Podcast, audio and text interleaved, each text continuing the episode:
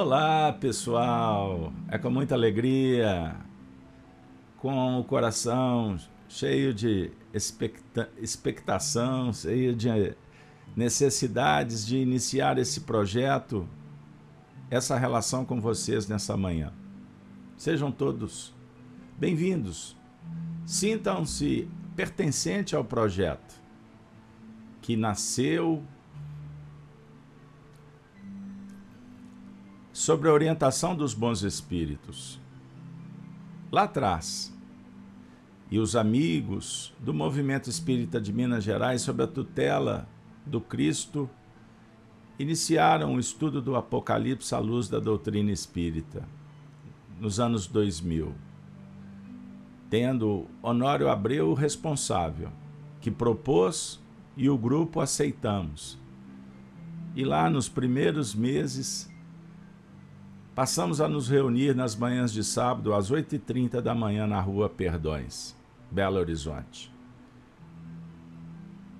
E por mais de 200 encontros, fomos beneficiados. E agora, a partir do ano de 2015, a Casa de Kardec, sobre a nossa responsabilidade na Terra, passou a compartilhar estas experiências, os ensinamentos durante sete anos fizemos com muita alegria.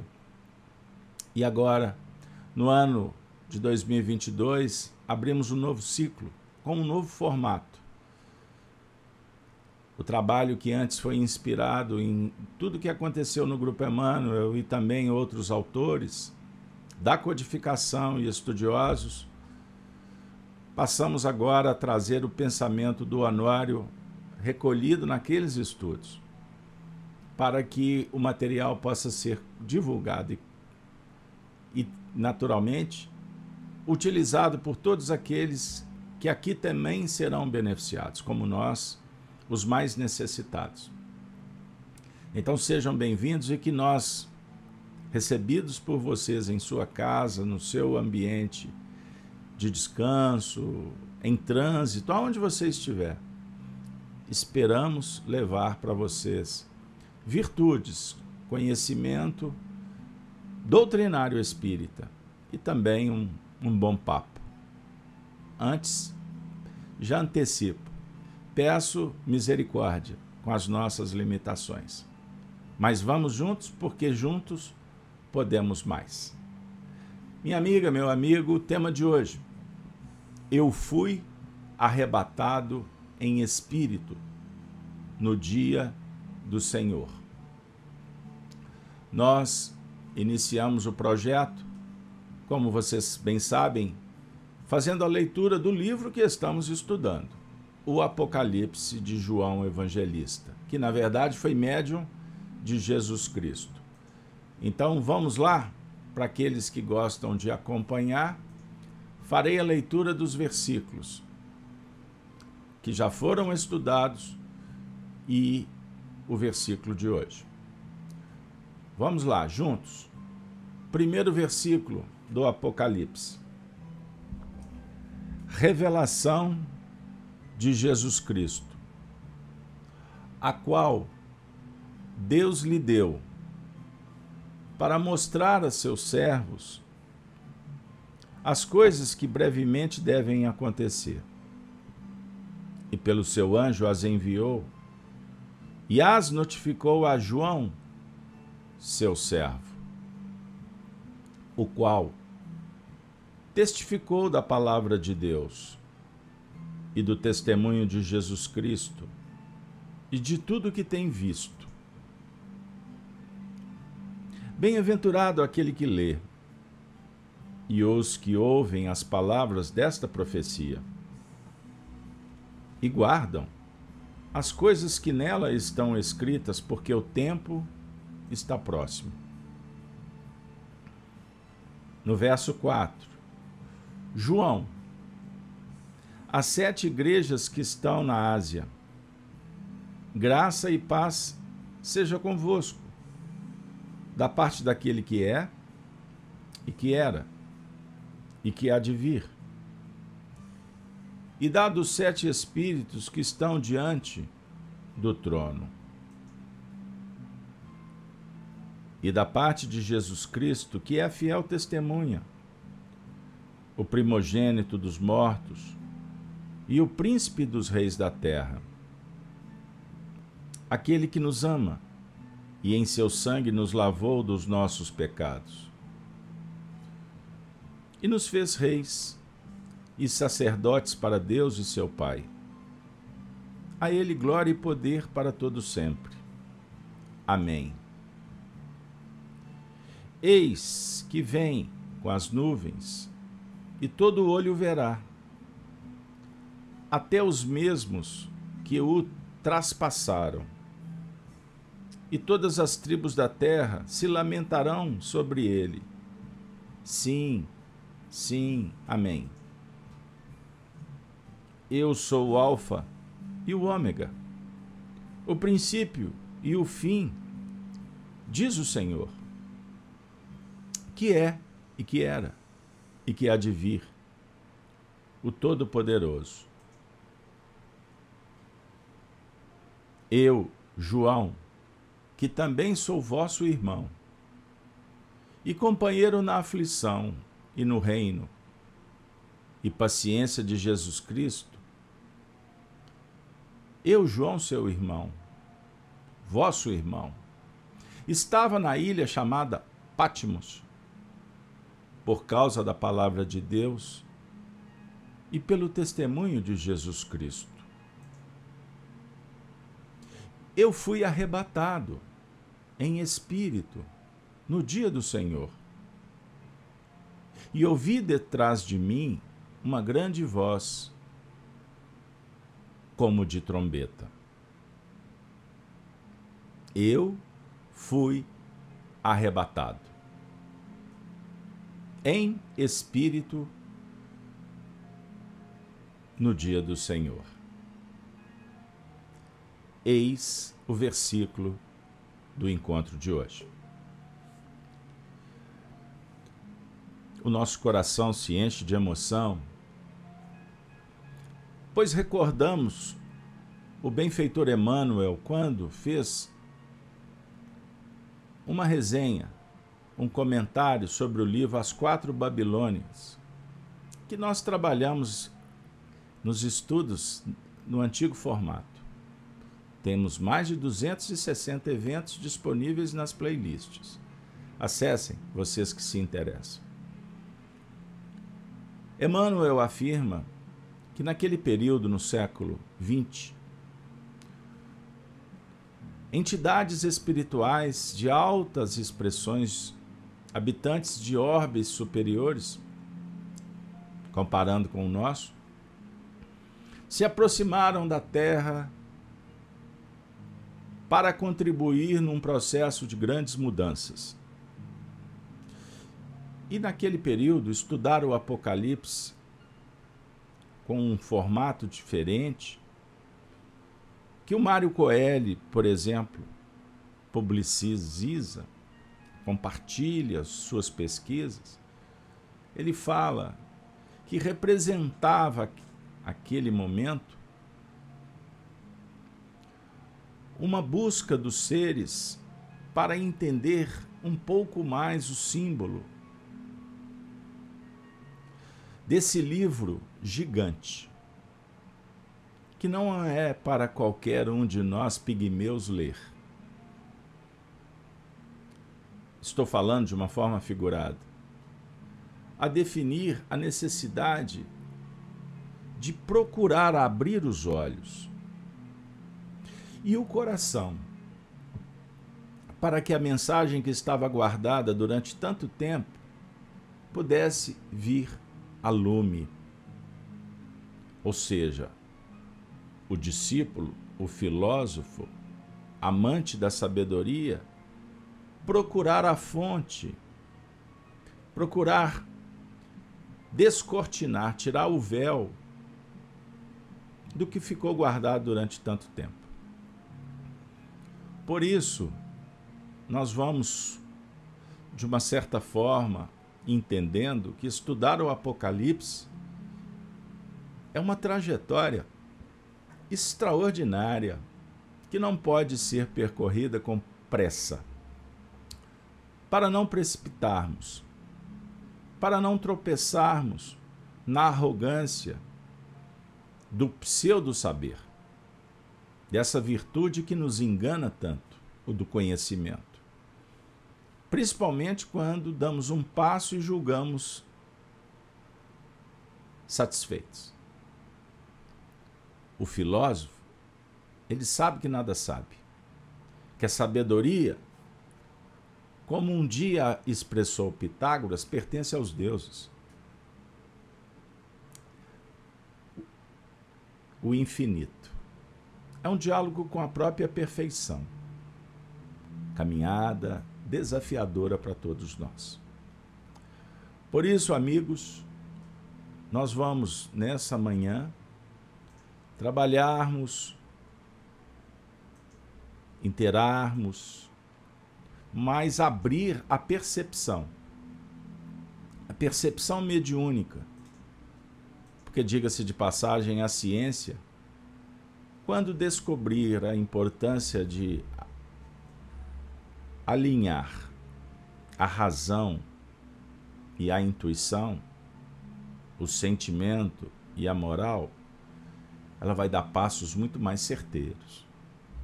Então, agora, vamos recapitular o versículo da última semana? Pois bem, nós trabalhamos só a ideia principal, o versículo nono. Vou trazer apenas um trechinho. Eu, João, que também sou vosso irmão e companheiro na aflição. Vamos recordar João se posicionando como irmão, não apenas no sentido universalista, mas também tendo necessidades, filósofo, aprendiz eterno. E como quem busca o mesmo que nós, com as mesmas aflições, dificuldades e lutas. João se define como participando do contexto de necessidades, como todos, num plano de igualdade, como companheiro na aflição, embora tendo mais conhecimento e autoridade. Uma revelação. Lidamos com médiums em muitos lugares. Tentamos parcamente, sem tanto sem habilidades, mas nos esforçando a trabalhar a universalidade do ensino dos espíritos, como fez e ensinou Kardec. Então temos constatado uma frase que Kardec utilizou no início do capítulo 18 do livro A Gênese, os Milagres e as Predições segundo o Espiritismo, quando, abrindo aspas, somos informados em todas as partes que aproxima-se o tempo, o tempo da grande mudança, a regeneração.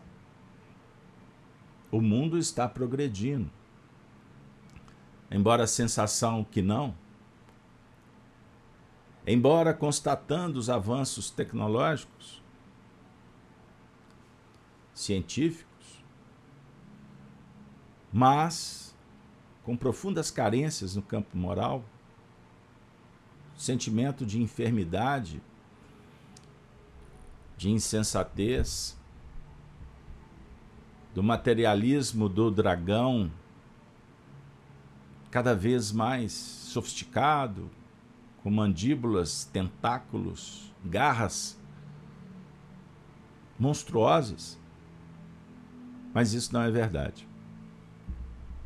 Porque, na verdade, são os últimos momentos dos ais do próprio Apocalipse.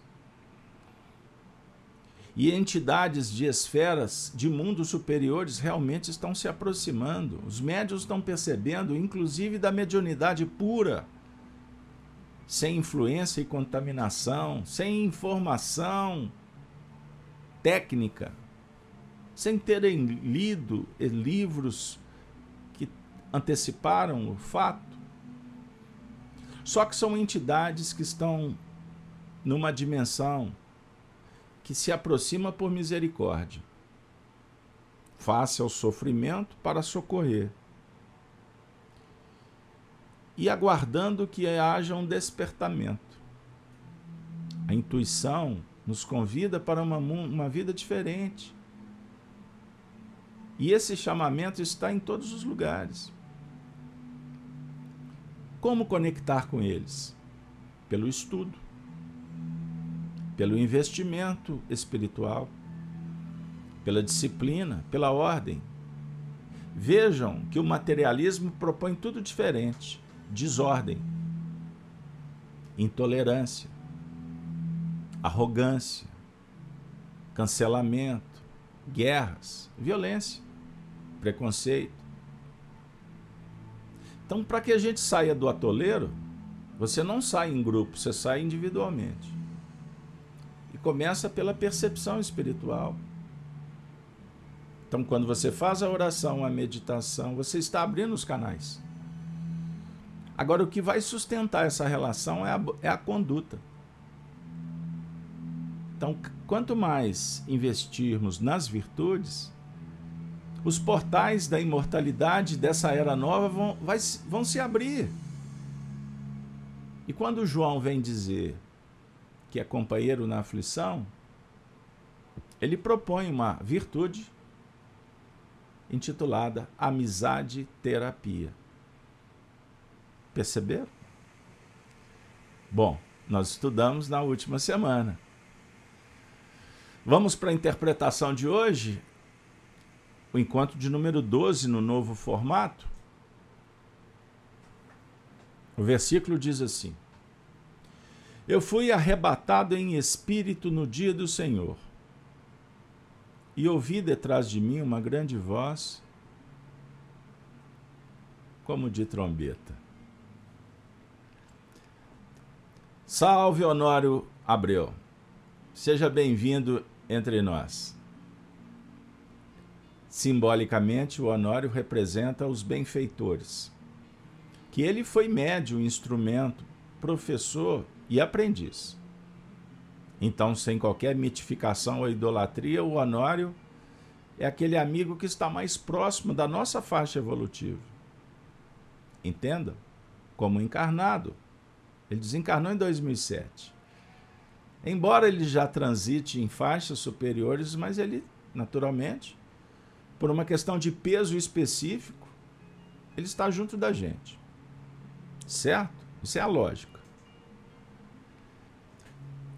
Então, nos anos 2000, eu tive a oportunidade de acompanhar e a equipe da FIAC, o nosso companheiro Júlio, pensou as ideias principais da fala do Honório e nós compartilhamos com vocês. Me desculpem, todos os dias a gente não pode entrar direto, porque temos que introduzir, porque sempre teremos amigos novos. A casa aberta, eu vou chegar então. Chegue no momento que você entender se é o melhor, quando é ao vivo. Quando é gravado, tem gente que passa para frente pragmatismo. Ficamos superficiais. Porque não abrimos perspectivas para uma dimensão sutil. É só um toque, é só uma dica para você pensar. Que senão daqui a pouco, Apocalipse, nós estamos interessados com TikTok. Então vamos lá. Primeiro, o trecho. Eu fui arrebatado o Honório disse assim: define a sua mediunidade, a mediunidade de João, porque se trata de um médium de profunda sensibilidade. E pelo que nós estamos entendendo, sobre a tutela direta do próprio Cristo, entendendo sobre o ponto de vista literal, viu, pessoal? Está escrito. Mas com humildade, não basta a interpretação literal. O contexto. e também exatamente o que nós queremos chegar. A, a percepção espiritual de um fato. Você percebe não com o sensório ou com os registros visuais, que vai gerar a cognição. Eu estou falando de perceber com a alma, com a sua sensibilidade. Então o Honório está dizendo isso. E pelo que nós estamos entendendo sobre a tutela direta do próprio Cristo, auxiliando a percepção. Paulo também foi arrebatado ao terceiro céu. Esse é um estado natural no campo psíquico. Esse arrebatamento tem muita importância. Não tanto pelo fenômeno em si, mas principalmente pela oportunidade que nos abre. Ele pode ser apenas uma tirada ligeira do nosso plano de consciência, para além da chamada ultraconsciência. A saída daquele terreno em que estamos ajustados, para visualizarmos alguma coisa para além. Isto, às vezes, pode acontecer num processo de reflexão, de meditação. E às vezes pode ocorrer em meio às turbulências dos próprios acontecimentos.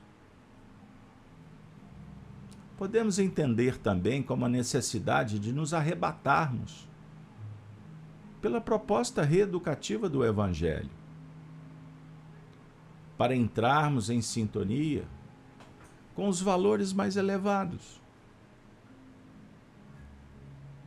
Arrebatamento que, des, que significa desprender-se do interesse físico. Conectar-se. Olha que legal. Ou melhor, desconectar-se, que é o movimento feito por Jesus com o cego de Betsaida, levando-o para fora da aldeia. Narrado por Marcos sensacional, extraordinária abordagem. Ficou claro para você?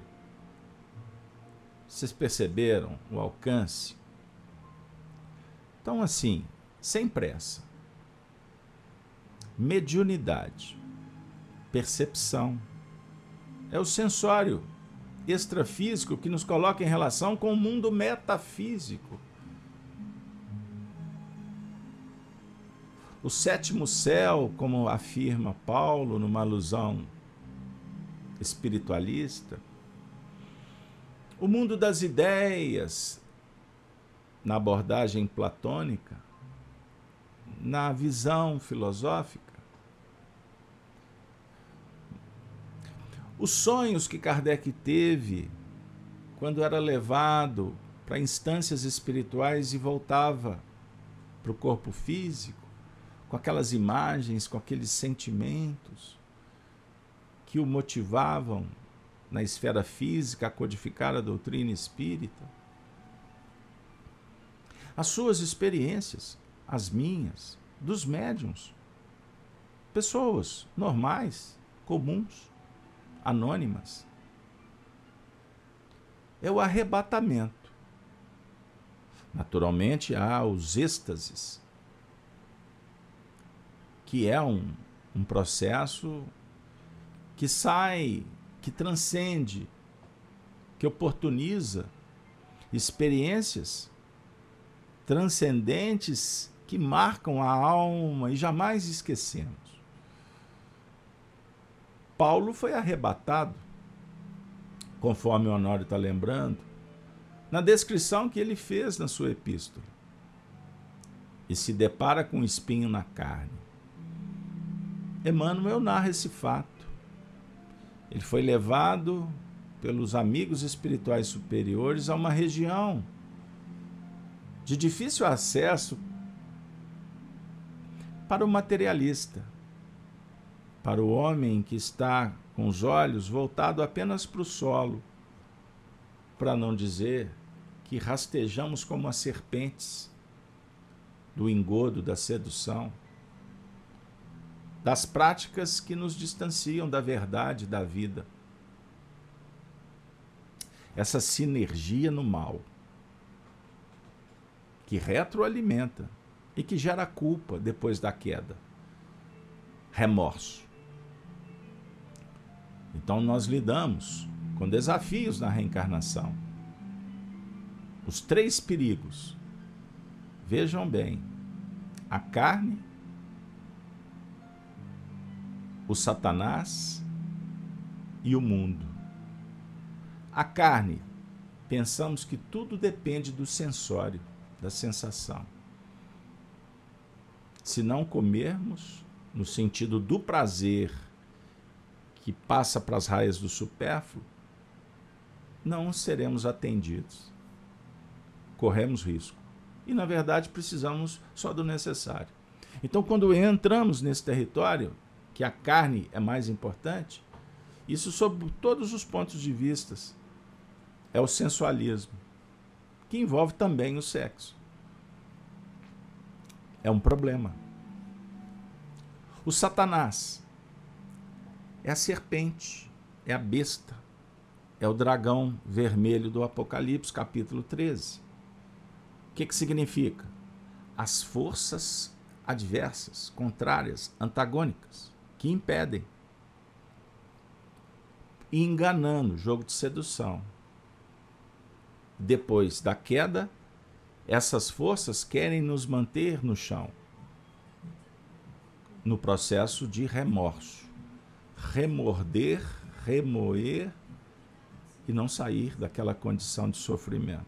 São as forças dragonianas. Então elas sugerem medo e insegurança. E o mundo? Outro problema.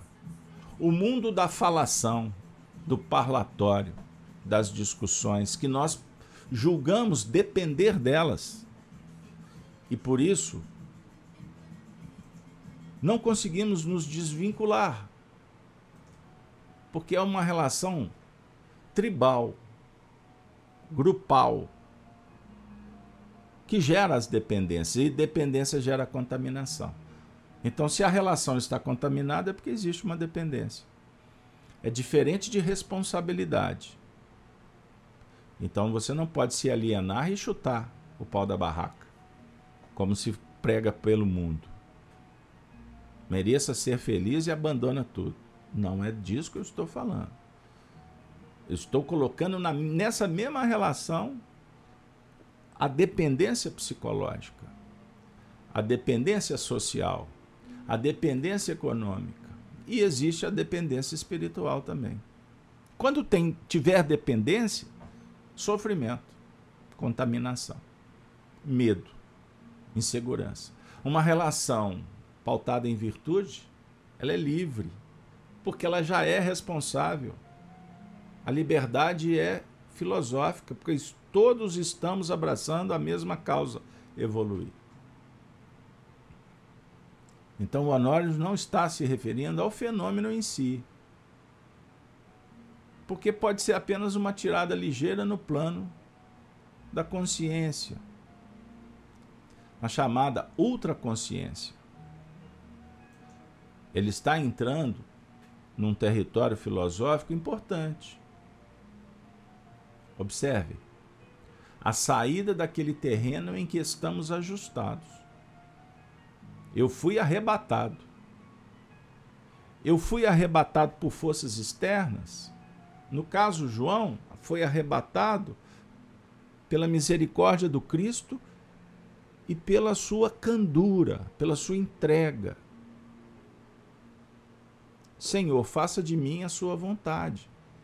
Então é um arrebatamento solene. Não é um arrebatamento que causa desarmonia. Pelo contrário, é êxtase, é alegria que a gente não tem palavras para dizer, para explicar. Agora, sobre o ponto de vista da evolução, isso pode acontecer também de várias formas. Até no meio da turbulência pode haver um despertar, um arrebatamento. Isso pode acontecer de uma forma induzida, aceita, promovida. Um processo hipnótico é induzido. Mas isso pode acontecer pelo estudo do Evangelho, pela prática espiritista numa reunião mediúnica, a frequência no estudo do Apocalipse. Por isso eu digo, não se detenha no pragmatismo, no empirismo, nas técnicas. Apocalipse é intuição, gente. Então aqui o Honório não tem palavra final, o Emmanuel não tem palavra final. É uma proposta de encaminhamento, de libertação. Perceberam? Agora, existe arrebatamento quando impactados, comovidos. Vamos falar de uma forma simples também para ajudar. Nós podemos trabalhar o arrebatamento por opção. Eu não preciso, eu não quero, eu não devo, mas fazer isso, conviver assim. Então, nós precisamos do Cristo para nos levar para a ilha de Patmos para ser arrebatados. Uma decisão amorosa, virtuosa. Então, o Honório citou Jesus movimentando com o cego de Betsaida. Como ele fez? Ele levou o cego para fora da aldeia. Então, se vocês quiserem mais detalhes, estudem Marcos capítulo 8, versículo 21. O versículo diz assim: Eu fui arrebatado em espírito. Não foi em corpo, em espírito, em essência. Agora o detalhe: isso aconteceu no dia do Senhor. O que, que o Honório falou? Arrebatado em espírito, e vamos observar no dia do Senhor, ou seja, naquele momento adequado em que falava o pensamento superior. Vejam bem, isso é complexo. Isso é muito desafiador. Espero que se torne uma experiência aprendizado. Momento adequado. Quando é? Como identificar? Percebam como é desafiador? Porque mistura o tempo humano, o calendário que nos norteia com as circunstâncias que muitas vezes são impostas pelo tempo do Senhor. Impostas no sentido do encaminhamento natural das coisas. E nem sempre isso bate com o tempo do aqui e agora. Perceberam? Beba um chazinho aí. Tem pessoal que gosta do café. Para quem está ao vivo, estamos de manhã. Não é, Karen? A Karen está dizendo. A Karen é a nossa amiga que fala que o Apocalipse tem dia, contribui para que saia fumaça da cabeça. Não, calma, Karen. Calma. Calma. Aliás, Karen, vou pegar o seu exemplo. É uma é um papo que a gente tem, muito fraterno. Então a Karen certa vez me contou, ô Karen, não estou expondo ninguém, hein? Se sim, depois você puxa minha orelha. Que ela tem a oportunidade de trabalhar com algumas médiums amigas, não é assim? E eles vivem, ou elas vivem, momentos desafiadores no trabalho. Em determinados momentos, transcendentes. Então, só que isso acontece em alguns momentos específicos da tarefa, o que sugere que a tarefa não transcende em todos os momentos. Mas só de participar do trabalho beneficente, é, benevolente, indulgente, que a caridade espiritista fomenta, nós já nos sentimos bem. Mas tem determinados momentos que independe da gente. Aí surge do nada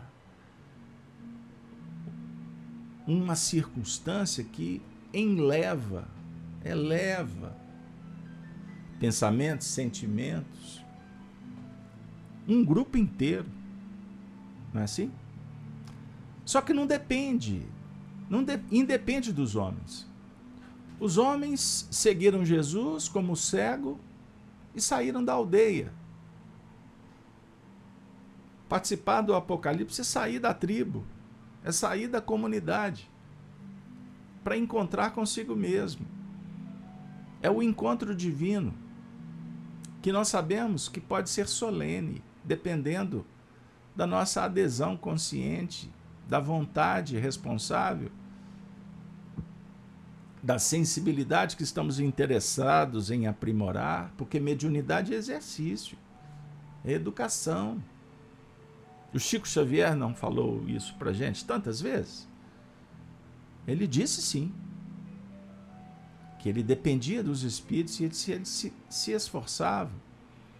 Arnaldo Rocha nos contava, o Chico andava com o braço assim mais juntinho, Aí o Arnaldo um dia perguntou, Chico, por que, que esse braço? Arnaldinho, que ele levava debaixo do braço o livro dos Espíritos. Eu preciso estudar Kardec. Emmanuel me leva para estudar Kardec, ele me dá aula de Espiritismo. Como precisamos de estudar Kardec, nosso amado professor?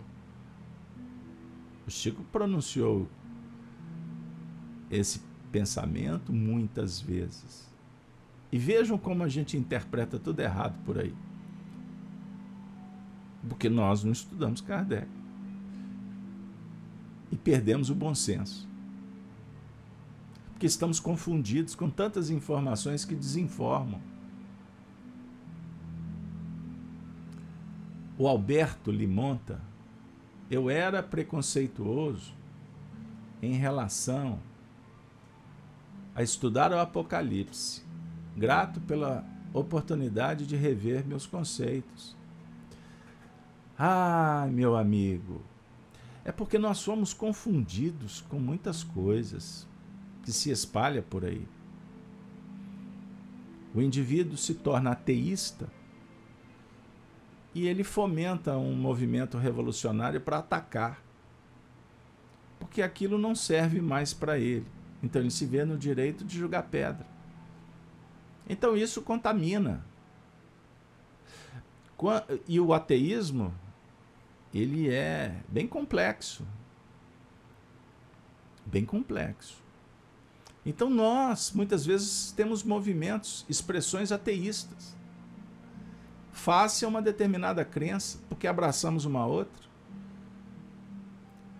Eu estou falando nós para conosco mesmo. Então ontem eu fui católico. Nessa existência eu fui católico mesmo. Mas eu fui católico e estudei por muitas encarnações o Apocalipse. Então eu costumo ter dificuldades porque ontem eu não entendi, então eu rechaço. Isso não serve.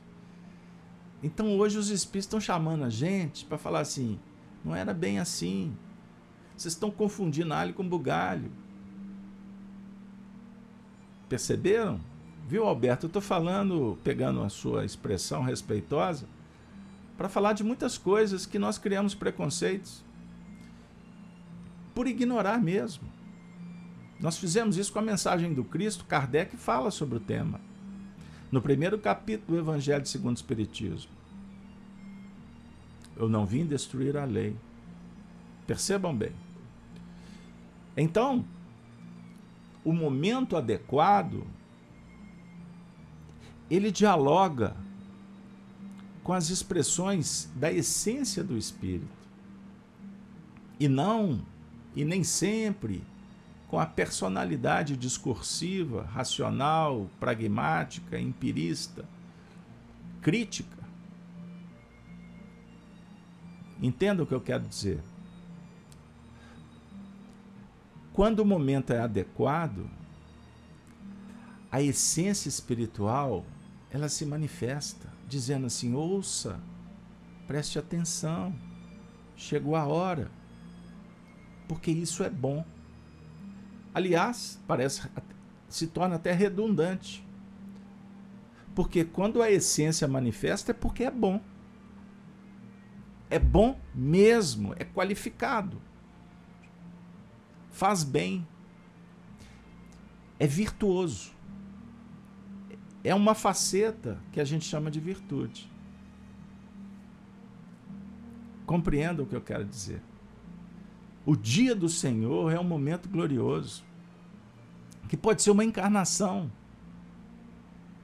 que pode ser uma relação na reencarnação. O dia do Senhor pode ser um livro. O dia do Senhor pode ser um diálogo. O dia do Senhor, a gente tem que ter os olhos atentos e o coração pronto.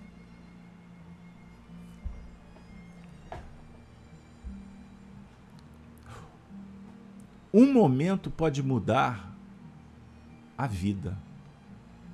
Uma escolha pode revolucionar moralmente e um novo homem pode nascer. Entenderam? Pois bem, nós ficamos enternecidos, motivados, mas temos que seguir adiante. Continuando.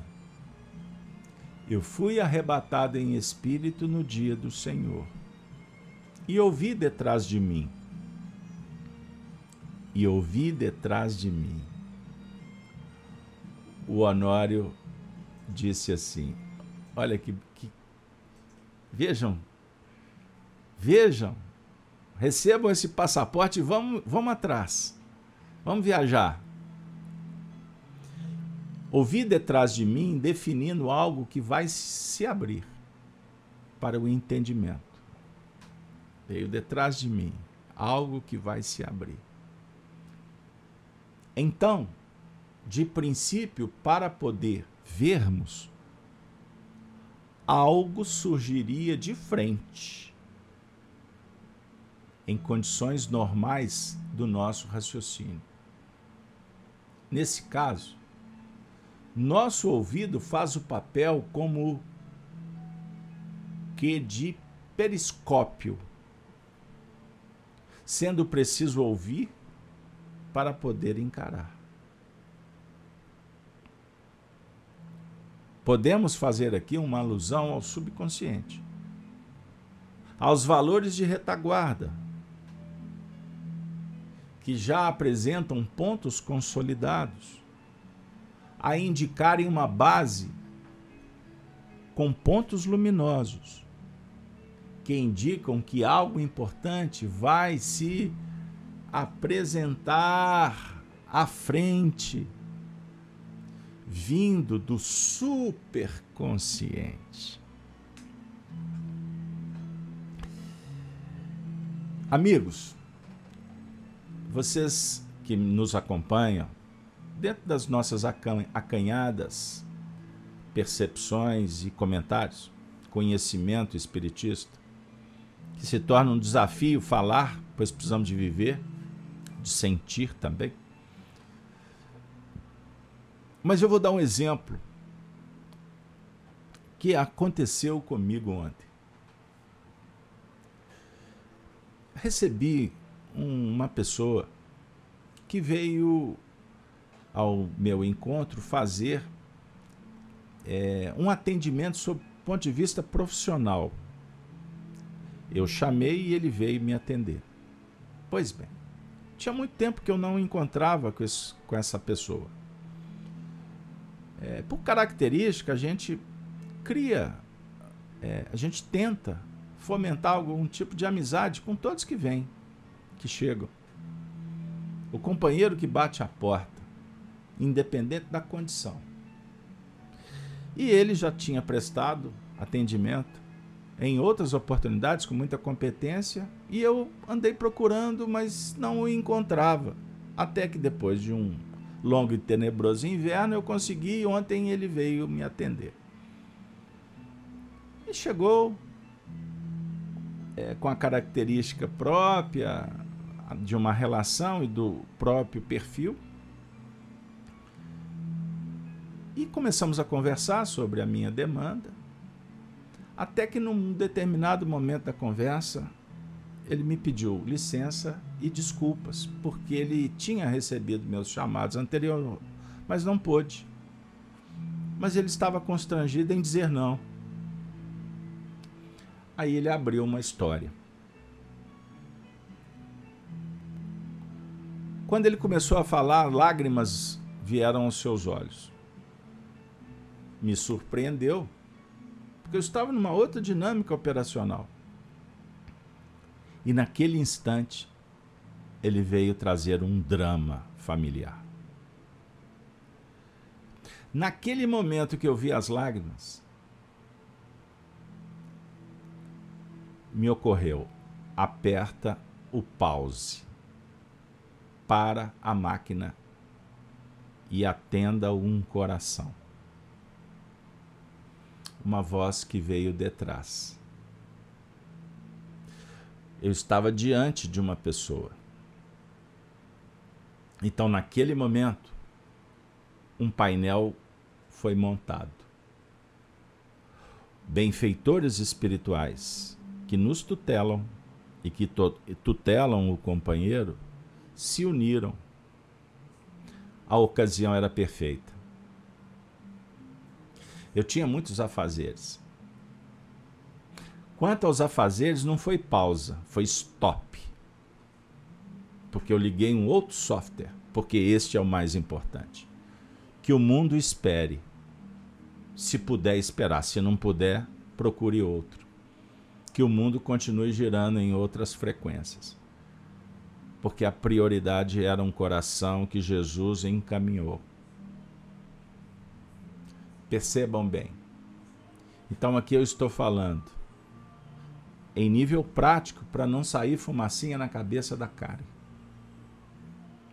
Viu, minha amiga querida? O que o Honório está falando não é difícil entender.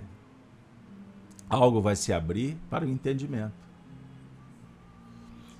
Então, de princípio, para poder vermos, algo surgiria de frente é o companheiro que me procurou. E era uma história de um suicídio familiar, de uma depressão que ele caiu, de um sentimento de culpa por ter de alguma forma meio que se posicionado com indiferença e a sensação é que ele poderia ter socorrido. Compreendam o que eu quero dizer? Então, a princípio, uma condição normal de uma relação, mas que se transforma num ambiente terapêutico. Terapeuta, cliente.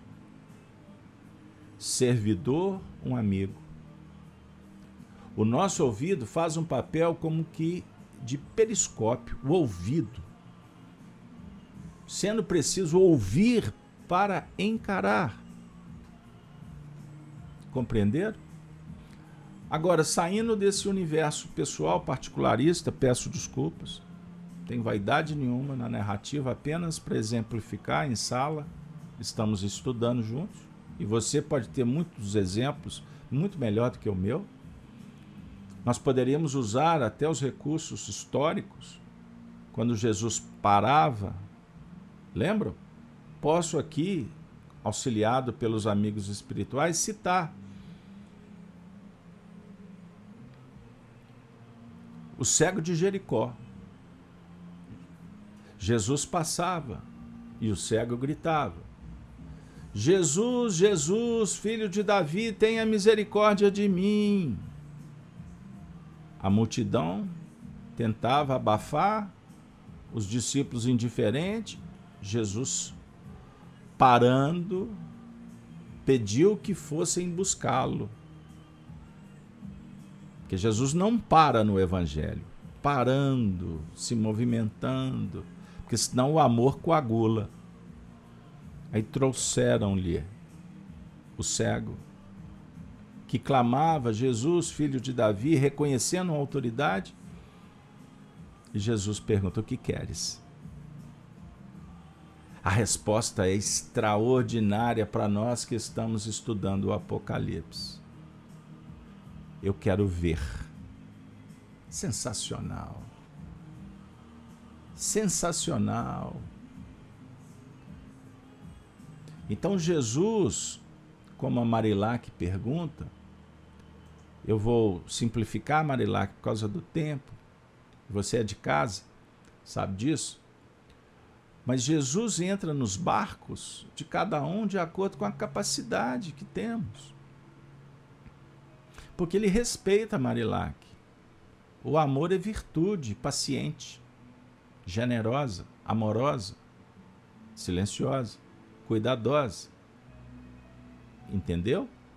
Mas quando entra, entra para definir. Porque sabe que a mensagem pode ser clara naquele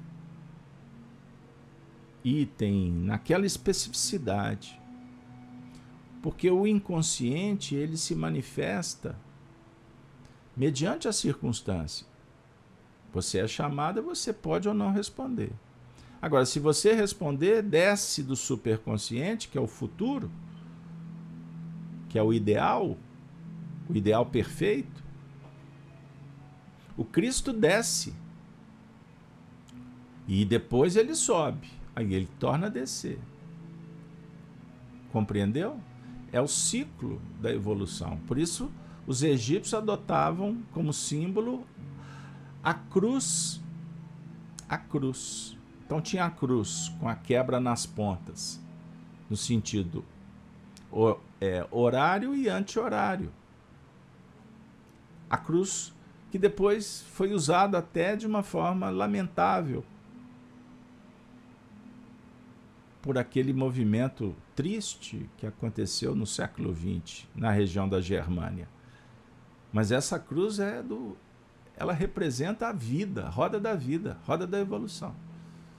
Perceberam como a gente adultera e interpreta ao nosso bel prazer? Então vamos continuar?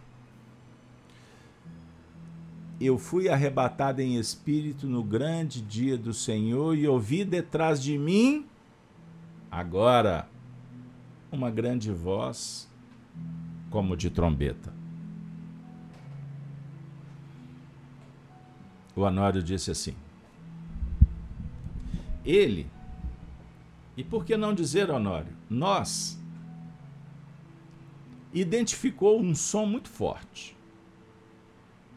Essa trombeta, normalmente, pelos dados históricos, eram instrumentos formados por chifres de animais.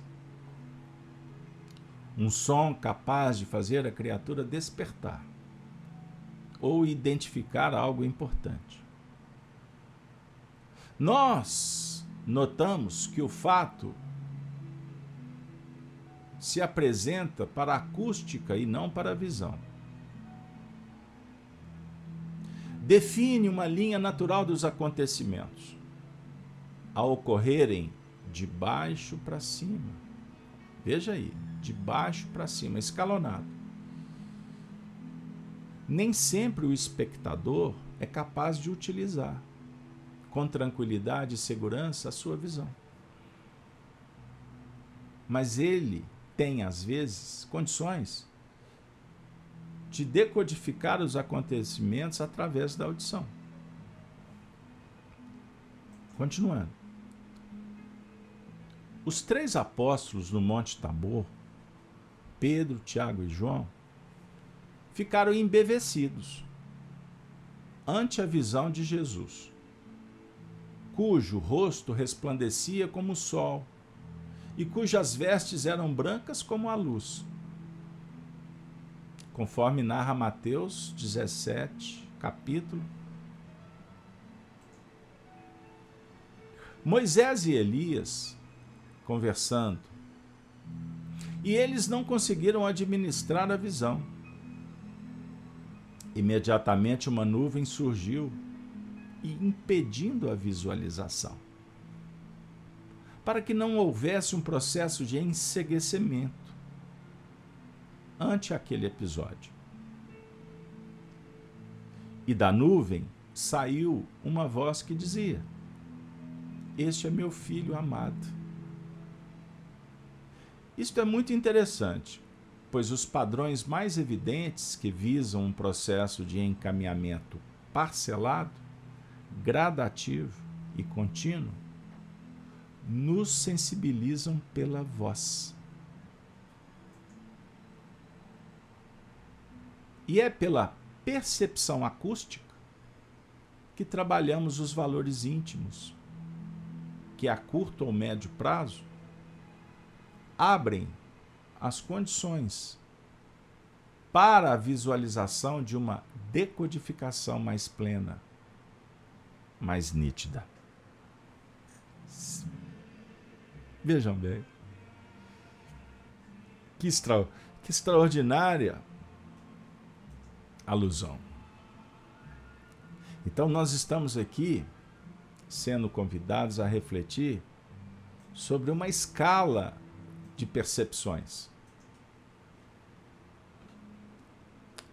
Vamos falar que contrastes existem para que haja a consciência. Consciência é a partir da identificação dos contrastes. Por isso, nós temos nesse estúdio várias cores. Nós temos o preto, o azul, o laranja, o branco, o vermelho, nós temos imagens. Observem. Se fosse uma cor só, nós estaríamos talvez mais acomodados na identificação. Com isso, os, por isso os espíritos nos oferecem auxílio para interpretar, para decodificar os sinais os sons, as imagens, o cheiro. E com isso, crescermos. Identificando e criando, co-criando um modelo da preferência para dar forma à nossa própria estrutura interior. Então, nós temos em Espiritismo sobre o aspecto ciência, um caminho longo a percorrer, um caminho longo para percorrer. Então, nós precisamos de ter o coração depositado no, no, no, no altar sagrado da vida para estar sempre pronto a ser fertilizado pelo mais alto. A nossa mente decodificando as nossas percepções, sendo acionadas exatamente para a gente construir essa, essas ideias, o conhecimento. Então eu gostaria de trazer para vocês um material que o Honório utilizava bastante, o manancial que nos ajuda um pouco a entender. André Luiz, no livro Mecanismo da Mediunidade, no primeiro capítulo, ele trata das ondas e percepções.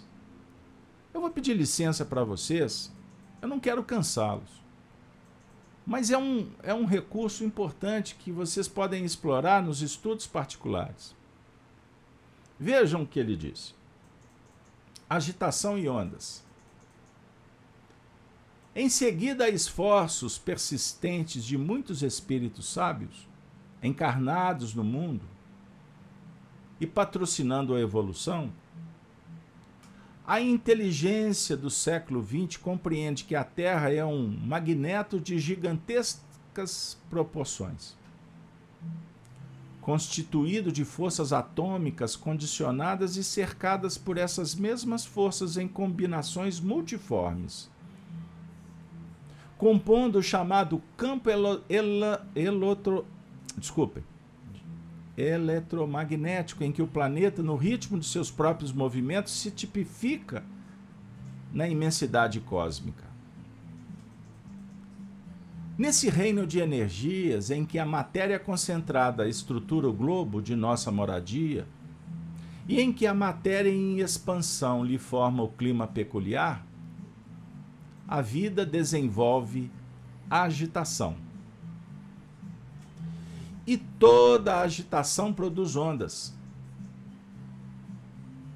Uma frase que emitimos, ou um instrumento que vibra, criam ondas sonoras. Liguemos o aquecedor e espalharemos ondas caloríficas. Acendemos a lâmpada e exteriorizaremos ondas luminosas. Façamos funcionar o receptor radiofônico e encontraremos ondas elétricas. Em suma, toda inquietação se propaga em forma de ondas através dos diferentes corpos da natureza. Tipos e definições. Está terminando. As ondas são avaliadas segundo o comprimento em que se expressam, dependendo esse comprimento do emissor em que se verifica a agitação. Fina vara, tangendo as ondas de um lago, provocará ondas pequenas. Ao passo que a tora de madeira arrojada ao lençol líquido traçará ondas maiores. Um contrabaixo, lançá-las a muito longas. Um flautim, desferilá-las a muito curtas. As ondas ou oscilações eletromagnéticas são sempre da mesma substância, diferenciando-se, porém, na pauta do seu comprimento ou distância que se segue do penacho ou crista de uma onda à crista da onda seguinte. Em vibrações mais ou menos rápidas, conforme as leis de ritmo em que se lhes identifica a frequência diversa. Que é, no entanto, uma onda? André Luiz, o Espírito, afirma: a falta de terminologia mais clara, diremos que uma onda é determinada forma de ressurreição de energia por intermédio do elemento particular que a veicula ou estabelece. Partindo de semelhante princípio, entenderemos que a fonte primordial de qualquer irradiação é o átomo ou partes dele em agitação, despedindo raios ou ondas que se articulam de acordo com as oscilações que emite. Calma, pessoal, vai dar certo. Homem e ondas. Simplificando conceitos em torno da escala das ondas, recordemos que, oscilando de maneira integral, sacudidos simplesmente nos elétrons de suas órbitas, ou excitados apenas em seus núcleos, os átomos lançam de si ondas, que produzem calor e som, luz e raios gama, através de inumeráveis combinações. Assim é que entre as ondas da corrente alternada para objetivos industriais, as ondas do rádio, as da luz e dos raios X, tanto quanto as definem os raios cósmicos e as que se su superpõem. Além deles, não existe qualquer diferença de natureza, mas sim de frequência, considerado o modo em que se exprimem. E o homem? É o que nos interessa agora. Estudando o Apocalipse, tratando da mediunidade, e o homem colocado nas faixas desse imenso domínio, em que a matéria, quanto mais estudada, mais se revela qual feixe de forças em temporária associação, somente assinala as ondas que se lhe afinam com o modo de ser. Eu disse que ia valer a pena? Temo-lo dessa maneira, você, estudante do Apocalipse. Apocalipse significa tirar o véu. Não é final de nada. Temo-lo dessa maneira por viajante do cosmo, respirando num vastíssimo império de ondas que se comportam como massa ou vice-versa, condicionado nas suas percepções a escala do progresso que já alcançou. Progresso esse que se mostra sempre acrescentado pelo patrimônio de experiência em que se gradua, no campo mental que lhe é característico, em cujas dimensões revela o que a vida já lhe deu, ou tempo de evolução e aquilo que ele próprio já deu à vida. Ou tempo de esforço pessoal na construção do destino. Para a valorização e enriquecimento do caminho que lhe compete percorrer, recebe dessa mesma vida que o acalenta e a que deve servir o tesouro do cérebro, por intermédio do qual exterioriza as ondas que lhe marcam a individualidade, no concerto das forças universais, e absorve aquelas com as quais pode entrar em sintonia, ampliando os recursos do seu cabedal de conhecimento e das quais se deve aproveitar no aprimoramento intensivo de si mesmo, no trabalho da própria sublimação. André Luiz. A nossa mente, afirma Emmanuel, no livro Pensamento e Vida, é um espelho a retratar a vida em toda parte. Olha que beleza. A sua face, no centro, tem o papel de refletir. Agora é muito importante que esse espelho é posicionado, a sua mente é direcionada pela vontade, que é um impacto determinante, é uma gerência mestra.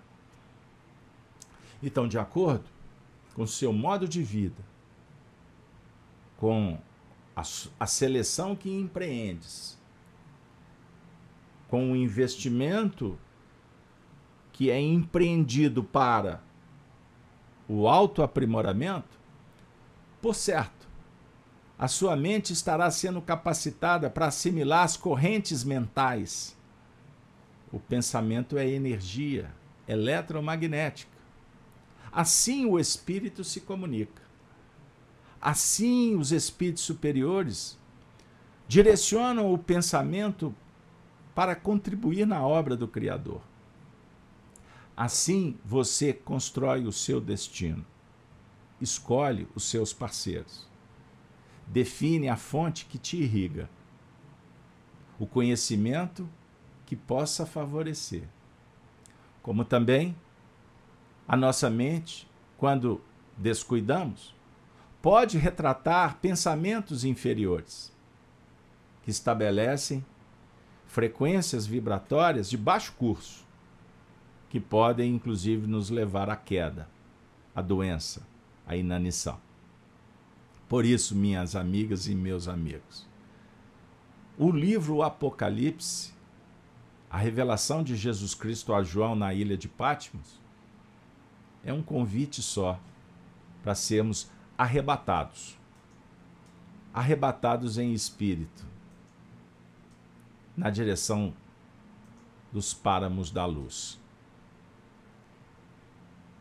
Eu disse para vocês que seria uma boa aventura. Espero que sim.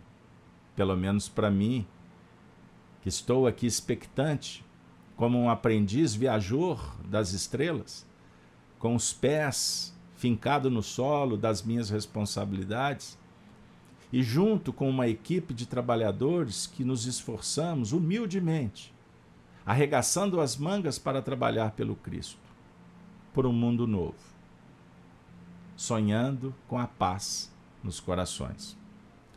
Assim, nós vamos caminhar para o final do nosso encontro.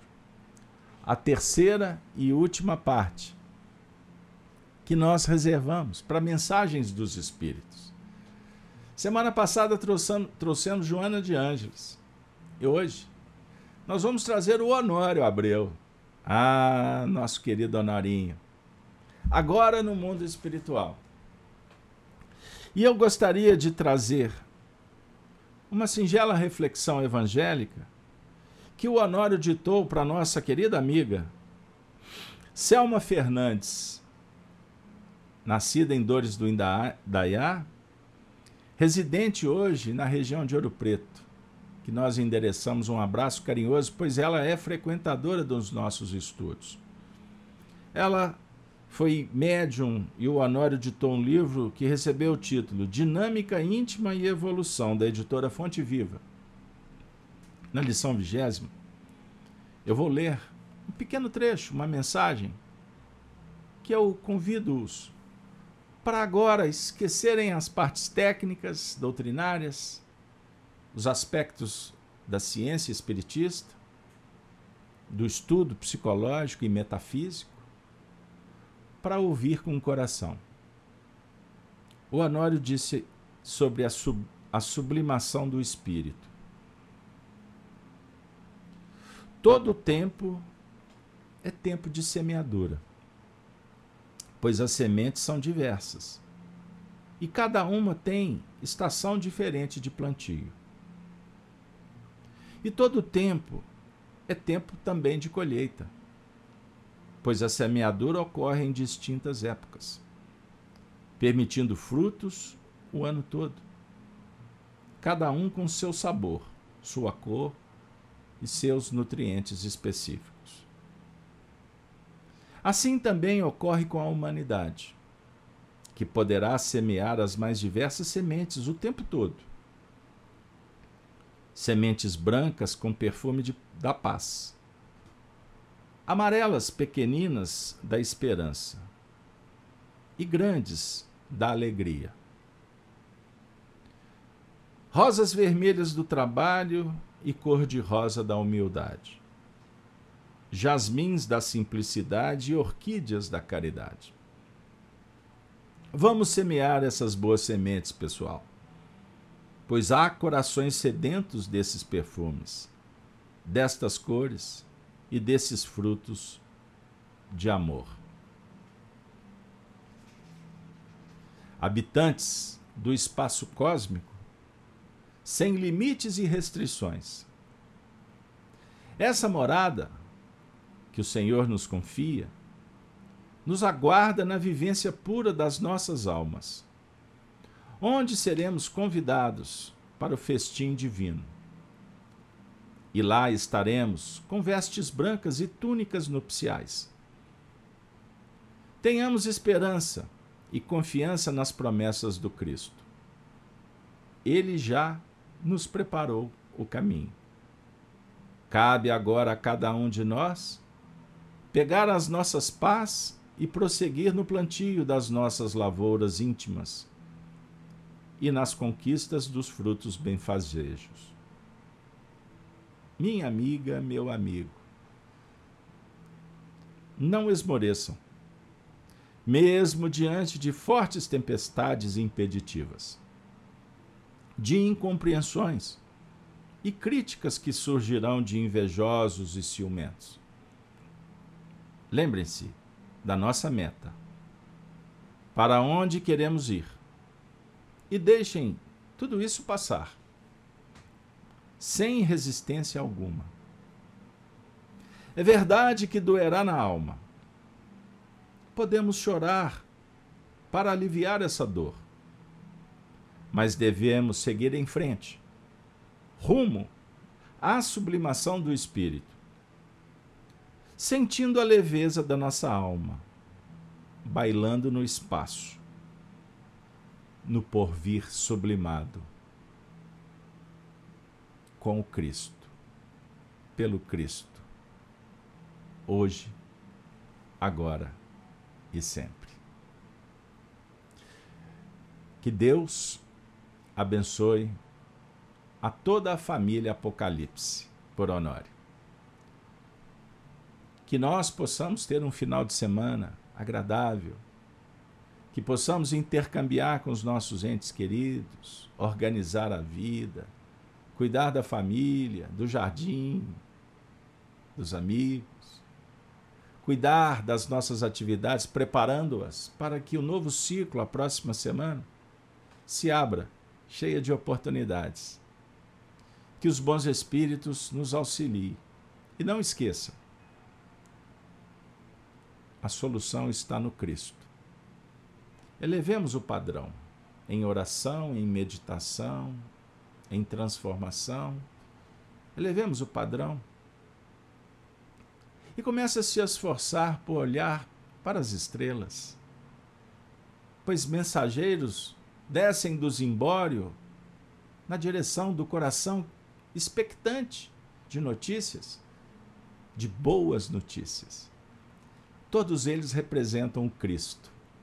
Eles querem que a terra regenere, que os homens sejam felizes, que entendam que pelas virtudes graduamos na direção dos céus infinitos. Fora delas, não existe possibilidade de salvação. O barco pode afundar. Infelizmente, náufragos encontraremos pelo caminho. Mas saiba que é um processo transitório.